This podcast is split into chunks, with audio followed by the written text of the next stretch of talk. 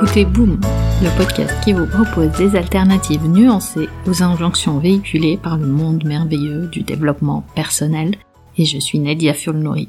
Épisode 27, le bonheur, troisième partie. Comment allez-vous? J'ai eu récemment une sorte de révélation sur mes propres croyances. Comme je vous parlais dans les deux précédents épisodes sur la question du bonheur et de la surenchère au bonheur qui est faite dans nos sociétés, j'ai pris un temps pour examiner mes propres pensées et croyances sur le bonheur. D'ailleurs, si vous n'avez pas écouté les deux précédents épisodes, je vous invite vraiment à le faire. Et je me suis rendu compte de cette croyance personnelle, celle que le bonheur est dans la richesse des relations, des interactions et de la communication. Alors, évidemment, comme je vous l'ai dit dans les deux précédents épisodes, le bonheur est une émotion, et non pas un état permanent qu'on atteint définitivement. Ce n'est pas un état figé. Mais ma curiosité est allée vers cette croyance personnelle sur le bonheur. Et c'est de ça que je vais vous parler aujourd'hui. Alors pourquoi je pense personnellement que le bonheur est dans la richesse des relations, des interactions et de la communication? C'est long comme définition certes, mais les relations, selon mon humble avis, ce sont tous ces liens que nous avons avec nous-mêmes et avec les autres. Elles n'existent que parce que nous avons des pensées envers nous-mêmes et envers les autres.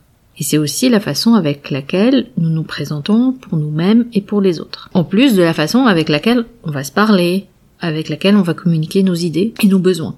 Et si on part de cette hypothèse, il y a trois facteurs qui causent notre souffrance. Le premier facteur, c'est que ce que nous pensons comme élément factuel, voire vérité absolue sur nous-mêmes et sur les autres. Quand on s'attache à nos croyances anciennes, je suis ceci ou cela, telle personne est ainsi, sans remettre en question le perpétuel mouvement de progression des humains.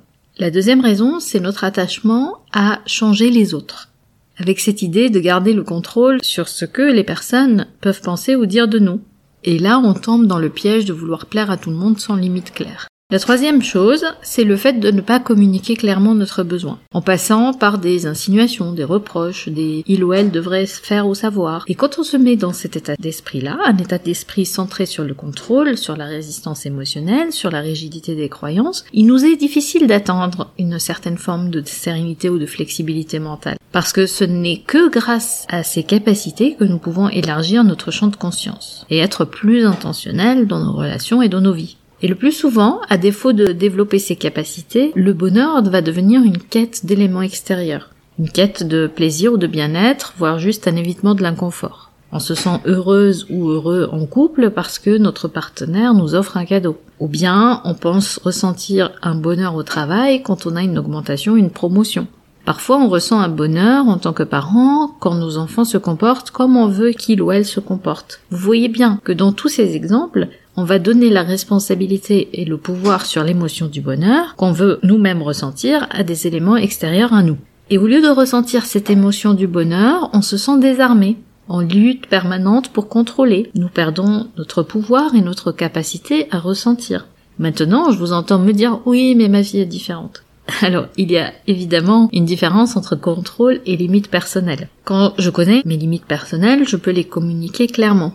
Mais quand je veux contrôler les autres, je fais en sorte de leur plaire ou de leur communiquer de façon passive-agressive les messages sur mes limites et besoins. Ça devient épuisant. Maintenant, si on revient un peu sur la définition que je vous ai proposée pour le bonheur, pensons aussi à notre relation à nous-mêmes.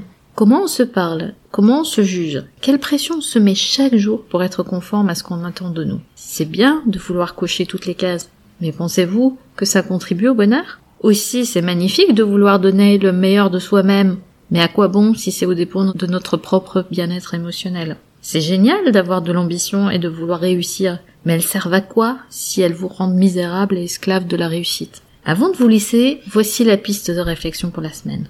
Le bonheur tel qu'il est vendu par nos sociétés est un attachement à des éléments extérieurs à soi. Des possessions, de la réussite, un statut social, une forme de normalité dictée par les injonctions. Il faut se marier, il faut acquérir un bien immobilier, il faut avoir des enfants, il faut, il faut, il faut. C'est aussi un attachement à l'ego. Se comparer aux autres, être dans la compétition. Et même si vous vous dites détaché de tout cela, ça reste en arrière-plan un conditionnement auquel nous avons été soumises et soumis depuis l'enfance. Développer une relation avec soi-même authentique, des relations avec les autres dans lesquelles nos limites personnelles et émotionnelles sont respectées, accepter ce qui nous permet une plus grande flexibilité mentale.